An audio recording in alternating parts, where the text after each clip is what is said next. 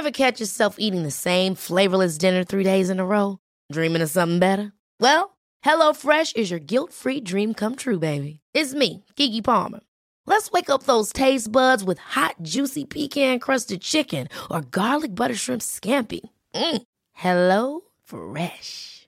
Stop dreaming of all the delicious possibilities and dig in at HelloFresh.com. Let's get this dinner party started.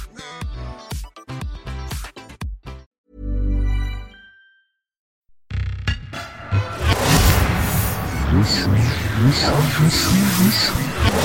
Je suis un monstre.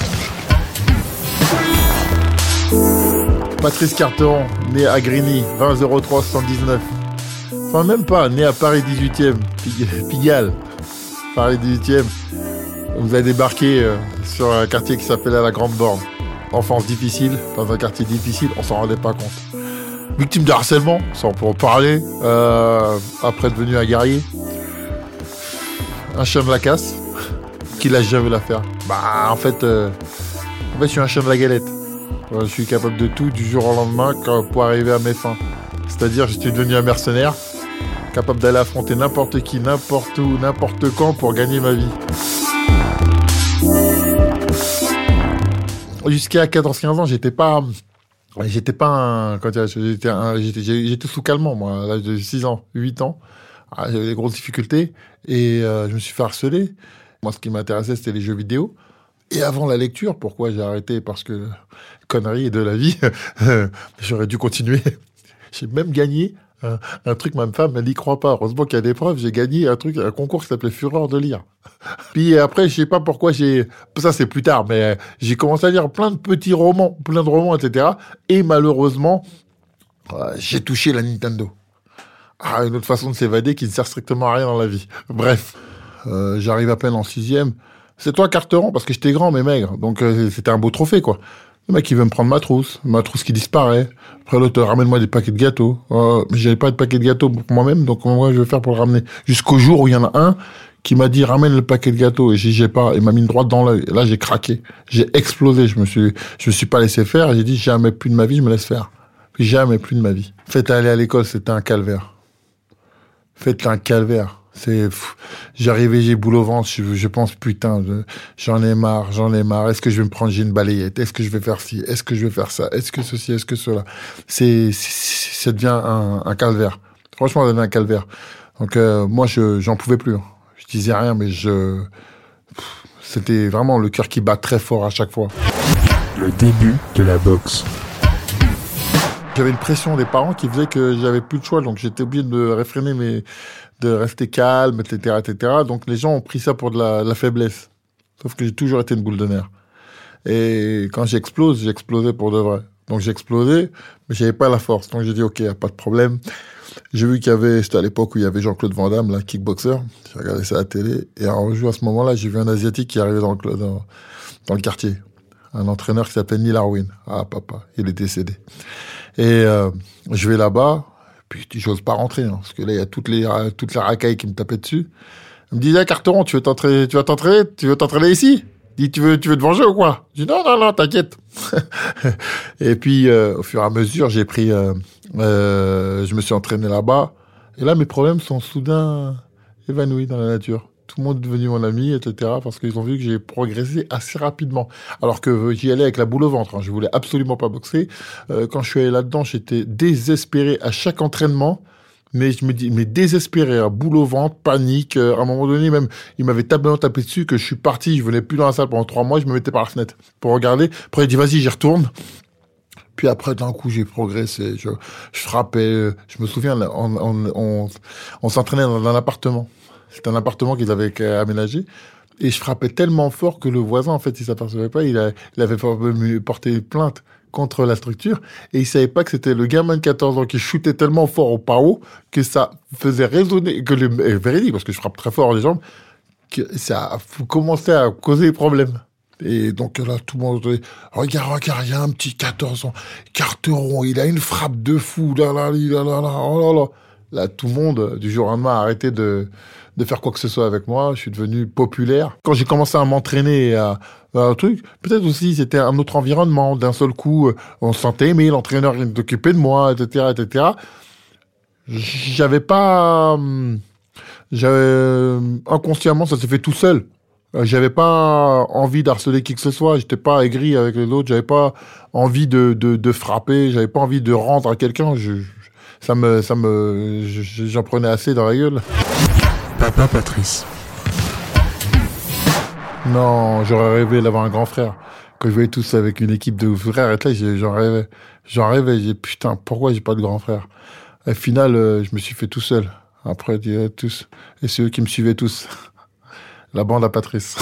bah après, c'était Papa Patrice qui s'appelait. hein. Les gens oublient. hein. Maintenant, malheureusement, c'est pas leur génération. Il y a peut-être des, parents d'aujourd'hui qui sont peut-être vivants grâce à moi, hein, à qui j'ai sauvé la main, véridique. Hein. Quand ils avaient quelques galères, euh, le premier qu'ils appelaient, c'était Carteron. Ah, ils savaient tout ce qui est. Ah, les gens ont la mémoire très très courte parfois. Par exemple, je vais vous expliquer un jour, un copain moi qui sort devant chez moi, chez moi, je le vois torse nu, j'en vois quatre dessus, je dis mais qu'est-ce que c'est que ça? Je sors de chez moi, c'était comme ça, je sors de chez moi, je dis qu'est-ce qu'il y a? Qu'est-ce qu'il y a? Maintenant, qui va toucher qui maintenant? Non, non, mais c'était des trucs comme ça. C'était vraiment et des gens qui auraient pu se faire mais euh, fumer à plusieurs reprises. Ils disaient, putain. euh, Bon, il y en a qui sont reconnaissants, d'autres qui ont oublié. Mais il y a plein de gens qui venaient me voir. Patrice, s'il te plaît, m'aider. Ah ouais. Parce que j'avais, quelque part, hum, j'étais un peu un justicier. Connerie. Bah, bon, après, je le regrette pas, je l'ai fait, je l'ai fait. Mais j'ai vraiment aidé beaucoup de gens. Moi, je faisais partie de la brigade des vanneurs. Passait notre temps à se vanner. En fait, ils me vannaient tous. Et en fait, je récupérais leur vanne et je leur lançais le lendemain. Puis après, ça s'enchaînait. Et puis après, ça devient, c'est la répétition. Après, je, ça se vannait du matin au soir. Du matin au soir, on arrive à faire même rire les profs. C'était ça qui nous faisait plaisir. C'était faire rire tout le monde. Vanner, vanner, vanner, vanner du matin au soir. Truc qui sert à rien, mais bon. Enfin, si, ça me sert encore aujourd'hui. Le lycée. Quand je suis arrivé au lycée, moi, je faisais partie du truc, euh, ce que j'aimais, c'était euh, les filles. Et puis, euh, il faut s'adapter. Pour draguer, on va pas faire le sauvage. Donc, euh, j'avais pas une dégaine de Zoulou. Je cherchais à m'habiller très classique. Mais Déjà à la base, je mettais jamais de casquette à l'envers. Et puis, j'étais plus admiratif d'un mec qui avait une petite chemise, un jean et un truc qu'un qu'un qu'un mec avec son Carl Kenny. Je l'ai mis, euh, j'en ai eu un quand m'a, je sais plus si on me l'avait donné, un Bishop, j'en ai mis un dans ma vie. Après, le reste, je m'habillais chez Célio. Euh, à, on restait à ce qu'on aime, hein, à ce qu'on peut faire, quoi. Mais en tout cas, c'était chemise et jean. Nous, c'était, on allait les voler. C'est triste. On a fait les voleurs à un moment donné. On n'avait pas d'argent. 36-36, les Levis. On avait 4 5 jeans, des chemises. On était bien dans notre tête. On était très très bien. L'équipe avec qui je marchais, on peut dire l'équipe parce que c'est toujours les mêmes. Et je parle pas des petites frappes de, qui frappaient des petites grand-mères quoi que ce soit. C'est vrai que vraiment que, y en a qui ont bien tourné, qui sont devenus un, qui est devenu euh, chauffeur de métro, de, de, de train. C'est un autre monde, il est content, il a, a un pavillon, il dit putain, on n'y pensait même pas, Patrice, dis ouais, c'est vrai. Ou d'autres euh, qui sont passés dans l'extrême, à son âme, un copain à moi qui est décédé pendant temps, euh, il faisait des, des braquages, aucune fierté dans ça, mais c'était, euh, il allait pas vo- vo- voler les petites vieilles. Ah, pareil, on était tous avec nos chemises et notre tenue, on était tous ensemble. On supportait pas la zoulouterie, ce que j'appelle la zoulouterie. On les utilisait quand on avait besoin d'eux, mais on les encaissait pas déjà petits. T'es là, voilà, on avait nos copains, et on admirait ceux qui réussissaient. En fait, on jalousait pas ceux qui réussissaient. Moi, je peux vous dire que tous ceux que j'ai gardés comme copains, etc., c'était des gens qui sont devenus profs, qui sont devenus ici, qui sont devenus du quartier. J'ai remarqué, il y avait que ça. Les mecs, ils étaient pas, euh, on marchait pas avec les aigris. J'entendais les aigris, mais bizarrement, ça m'attirait pas. De victime à bourreau. j'arrivais à avoir mon côté yen avec les yens, mais j'étais un peu comme euh, comme les autres quoi. On réfléchit pas comme on réfléchit à 40 ans. Euh, Il y en avait, il y, a- y en a. euh, tiens, a- l'autre il m'énerve, alors je vais le taper aussi. Donne-moi ça, euh, passe-moi des réponses, et ceci et cela. Des conneries que je regrette totalement. Même d'ailleurs, a une fille que j'ai rencontrée un jour que j'ai appelée, je lui ai dit, euh, elle me dit, ah Patrice, ah putain, ça me- est-ce qu'elle m'a envoyé un message Elle dit, mais tu te rends compte? T'es en train de parler d'un mais qu'est-ce que tu m'as fait à moi? Mais je dis, mais c'est vrai. Elle était choquée. Elle pensait que j'allais dire le contraire. Je dis, ouais, c'est vrai. Je dis, c'est vrai. Elle dit, je m'excuse. Fait, non, mais, je dis, mais, euh, j'étais une bavure, j'étais une merde. Elle me fait, t'as raison. Comme eux, j'étais une merde, point. D'ailleurs, si je le dis publiquement, c'est que je voulais, c'est que je l'assumais totalement. Moi, on m'a pas posé la question. Après, un jour, on m'a appelé pour une, émission, on me dit, oui, Patrice Dananine, pour l'harcèlement. Je dis, mais tu sais, moi, j'étais harceleur aussi, hein. dit parce que je pouvais aussi me faire me donner le beau rôle et raconter que parce qu'il voulait me présenter comme un peu le grand frère. Je dis mais, j'étais aussi une merde. Et pour pas aussi montrer euh, parce que je je ne voulais pas me donner, je n'ai jamais été dans l'image. J'en ai rien à foutre de l'image que je donne. Je peux rigoler, je peux sourire, je peux faire le zouave. Prends-moi pour ce que tu veux, j'en ai rien à foutre. Quand j'ai euh, fait ça, c'était la même période où j'étais pas encore un grand champion. Hein. C'était la même période où je, j'étais euh, je me faisais harceler, que j'harcelais d'autres personnes. Ça, c'était pas encore. Et quand j'ai commencé à boxer et tout ça, ah non, j'ai pas profité, j'ai jamais profité de la boxe pour. Ah non, justement, non, non, ça c'était dans la même période en fait. C'était la même période. Au moment où je me faisais harceler, j'harcelais les autres aussi. L'évolution. La confiance, elle vient avec le travail. Quand j'allais à l'entraînement et que j'allais contre mes euh, contre contre mon gré à l'entraînement, parce que j'aimais pas ça. Je vais là-dedans chaque jour et j'ai pas envie. Au fur et à mesure, on y va, on y va. Et après, on réfléchit plus. Et après, ça devient un automatisme. Je ne lâche pas l'affaire. Je n'abandonne pas. C'est le, c'est la répétition. C'est toujours de se dire, allez, un petit pas tous les jours. C'est pas du jour en main qu'on commence à marcher. C'est petit à petit. Chaque fois, je disais, allez, j'y vais, j'y vais. Puis après, c'était devenu normal. Puis après, c'était cinq fois par semaine. Puis après, c'est devenu six jours sur sept, deux fois par jour, euh, jusqu'à maintenant. Non, à partir du moment où j'ai commencé à bosser, au bout d'un an, j'ai pris un niveau euh, qui est exceptionnel. Hein, pour mon âge, c'était exceptionnel. Vraiment, en deux ans que tout le monde entendait parler de moi. Et moi, en fait, je m'en foutais du combat. C'était vraiment juste pour moi, pour un truc. Et donc, euh, à partir de là, euh, j'ai fait ça. j'ai arrêté. Je m'entraînais plus. Je m'entraînais vitement en dilettante, histoire d'avoir des abdos pour être un peu beau pour les filles. Ça s'arrêtait là. Vraiment, je m'en foutais de la boxe. Vraiment. Et après, j'ai repris, euh, j'ai repris qu'à 25 ans. Ça, c'est une autre histoire. Ah ben, quand je suis devenu boxeur, en fait, euh, quand je suis devenu boxeur, tout le monde m'aimait bien parce que euh, je représentais le mec de la misère. Ils adorent Rocky.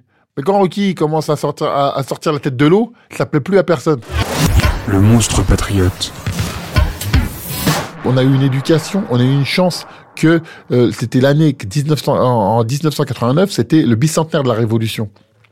Et pour cette raison, uniquement pour cette raison, ils avaient euh, invité tous les enfants des écoles, ils nous avaient mis tous dans la même école, ils nous ont fait chanter la Marseillaise. Aux armes citoyens, formez les bataillons, marchons, marchons, 1501, puis on était à fond dedans. Et je l'ai pas connu par le football, je l'ai connu comme ça. Et toute ma classe, c'était pas, euh, euh, c'était Bintou, Mamadou et Mohamed, hein, il y avait de tout dedans. Nous, on était dedans. Donc, euh, c'est un hymne guerrier. Et quand en fait vous le chantez, que vous savez euh, prendre l'intonation, que vous la chantez pas, un peu comme les footballeurs à l'ancienne, moi, quand je la chantais, que j'arrivais au moment où, au moment où je disais euh, marchons, marchons, tu sais quoi, tu, tu sentais que j'allais t'arracher la tête. 2012, ils mettent la Marseillaise à Évry. Je fais mon championnat du monde à Évry. Ils mettent la Marseillaise, des gens eu, et moi je me colle à mon adversaire et je chante. Et chaque fois, la même chose. Quand ils voient, qu'est-ce que ça veut dire quand on dit marchons, marchons, 1500 à pure proposition, Ah, vas-y, viens. ça veut dire, viens, je vais t'arracher la tête. Mais en fait, les gens, ils sentaient que c'était un chant de guerrier. Et quand ils ont, ils sentent l'intonation, même le pire des crapules, elle chantait avec moi. Il comprenait marchand. C'est pas c'est marchand. Et tu sais que tu vas mourir avec moi. C'est toi ou moi, mon pote. Et c'est ça que j'aimais. Et puis putain, 2014, 2015, malheureusement, il y a les attentats. Et quand il y a eu les attentats, Charlie Hebdo, etc. Déjà ça, ça m'avait gavé. J'ai Le communautarisme que j'avais déjà ressenti dans la boxe, que j'avais déjà ressenti que je, que ce dont je parlais pendant des années, et que ça posait, posait problème à personne. Mais là, c'était devenu grave. Du communautarisme est devenu la haine, de cette euh, haine gratuite est venu l'assassinat de mecs comme Cabu que je regardais à la télé dans le club Dorothée. Parce que j'étais un enfant du club Dorothée. Il dit, mais on va pas buter ce mec-là parce qu'il a dit, je suis pas Charlie. Et que je voyais que certains, j'arrivais pas à leur euh, faire entendre raison et dire, mais attends, mais bien sûr que je ne valide pas le fait qu'on insulte euh, une religion, il n'y a pas de souci, mais euh, mais on tue pas ce mec-là pour ça. D'accord, parce qu'ils ont fait des dessins. Non, mais c'est là que j'ai compris, c'est bon, on est passé à autre chose. On est passé à un autre niveau. Et je parle plus avec vous, vous êtes tous de la merde. Vous êtes tous de la merde. En fait, là, je me suis, je me suis auto écarté de beaucoup de gens. J'ai dit, eh, vous êtes de la merde. Moi, en fait, je vais pas parler avec vous. Vous êtes de la merde. Six mois plus tard, ben, malheureusement, il y a eu encore le Bataclan. Là, ça a bombardé tout le monde. Là. Noirs arabes, tout ce qui s'ensuit, qui se font éclater là. Et 130 morts, et ça crie, et ça alarme. Et là, tout le monde commence à mettre des bleus blancs rouges sur le côté. Et là, je dis, bande de retourneurs de veste. Ah, comme par hasard, là, je dis à, j'organisais mes événements. Comme aussi, de ma mentalité, j'en avais marre de la victimisation, de dire que c'est la faute de ci, de ça, parce que j'ai eu beaucoup de problèmes, hein, de racisme. hein. J'ai eu un, président de fédération qui a dit un jour, euh, pour un gala où je devais boxer dans un événement à, au Japon, et le mec, il me dit, il dit à une copine à moi, qui est ouverte, qui parle comme moi, qui aime pas tout le monde, elle est comme moi. Et un jour, elle m'appelle, elle me fait Sophie qui est décédée. Elle me dit Patrice, tu sais ce qu'il a dit le président de la Fédé? Non. Il a dit parce que j'avais mis euh, KO un, un Français, un autre concurrent à moi, blanc. Je vais le traduire. Et en fait, ils ont voulu le placer sur un grand tournoi à 400 000, alors que j'avais rencontré le patron qui savait que c'était moi le numéro un. Et la personne elle lui a dit mais pourquoi t'as pas appelé Il a dit mais Carteron il est pas français, il représente pas notre pays.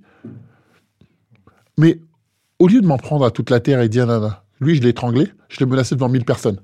Je l'ai menacé, je lui ai fait un truc de fou devant 1000 personnes. Tout le monde le sait, hein, c'était en 2011. Je dis maintenant, je suis français ou je suis pas français? Ton de famille, il est du sort d'où toi? Toi tu vas m'apprendre c'est quoi la France toi? Les, dentiers sont français avant les Savoyards. Toi, ton nom de famille, il est de quelle origine? Zigane, il sort d'où? Non, j'ai jamais dit ça, monsieur Carteron, j'ai jamais dit ça. Répète encore un truc comme ça, je t'arrache la tête. Depuis, on est devenus des amis.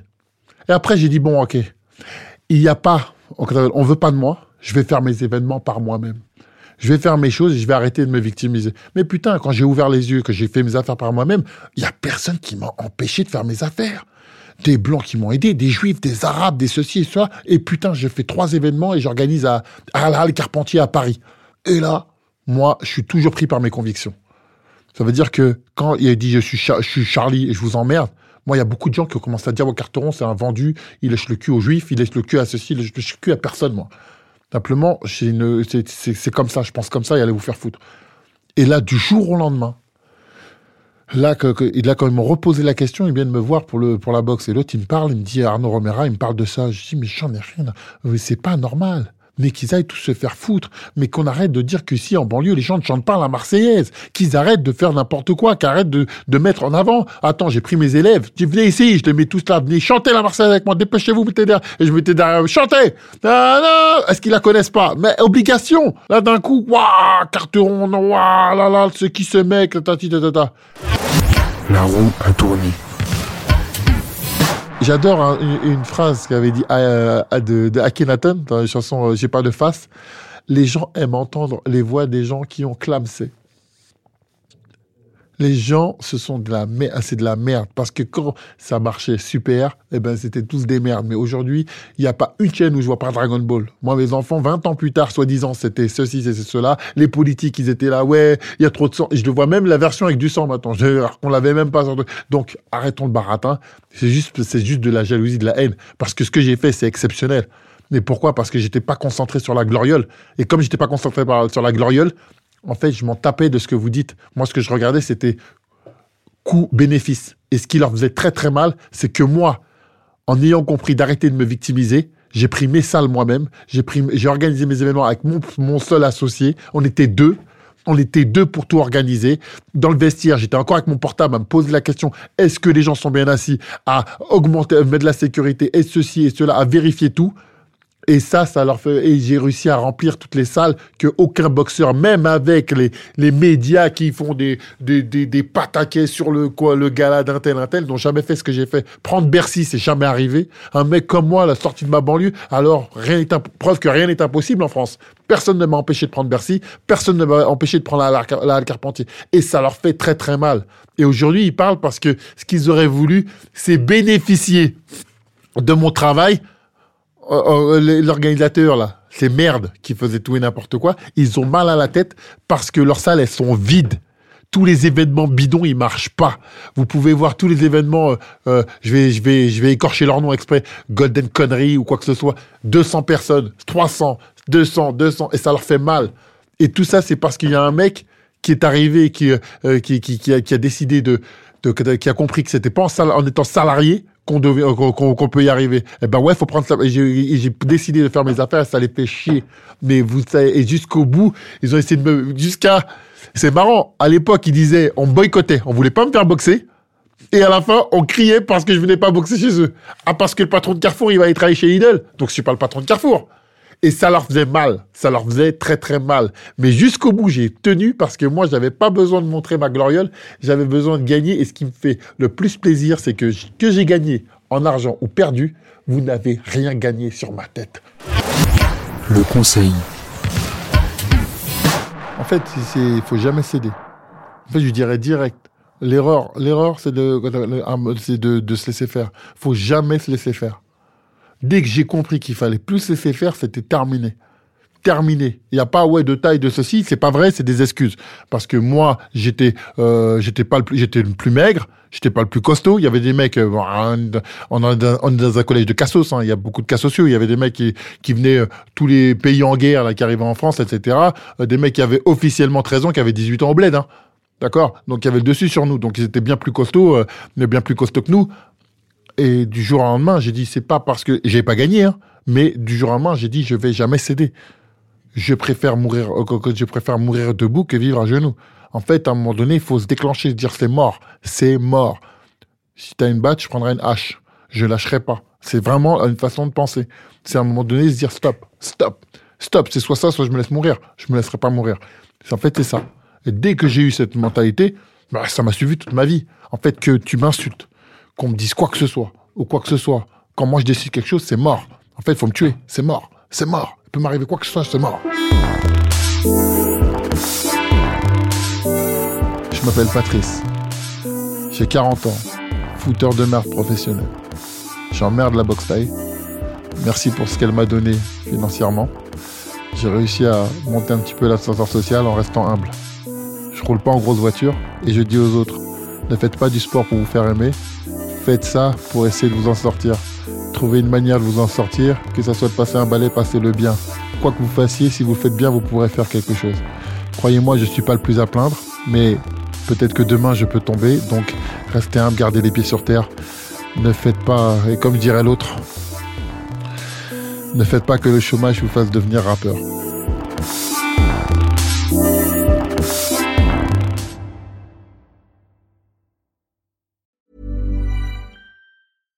Selling a little or a lot?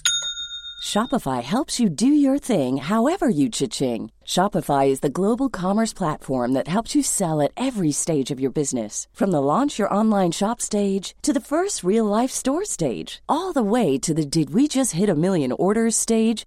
Shopify is there to help you grow. Shopify helps you turn browsers into buyers with the internet's best converting checkout. 36% better on average compared to other leading commerce platforms because businesses that grow grow with Shopify. Get a $1 per month trial period at shopify.com/work. shopify.com/work.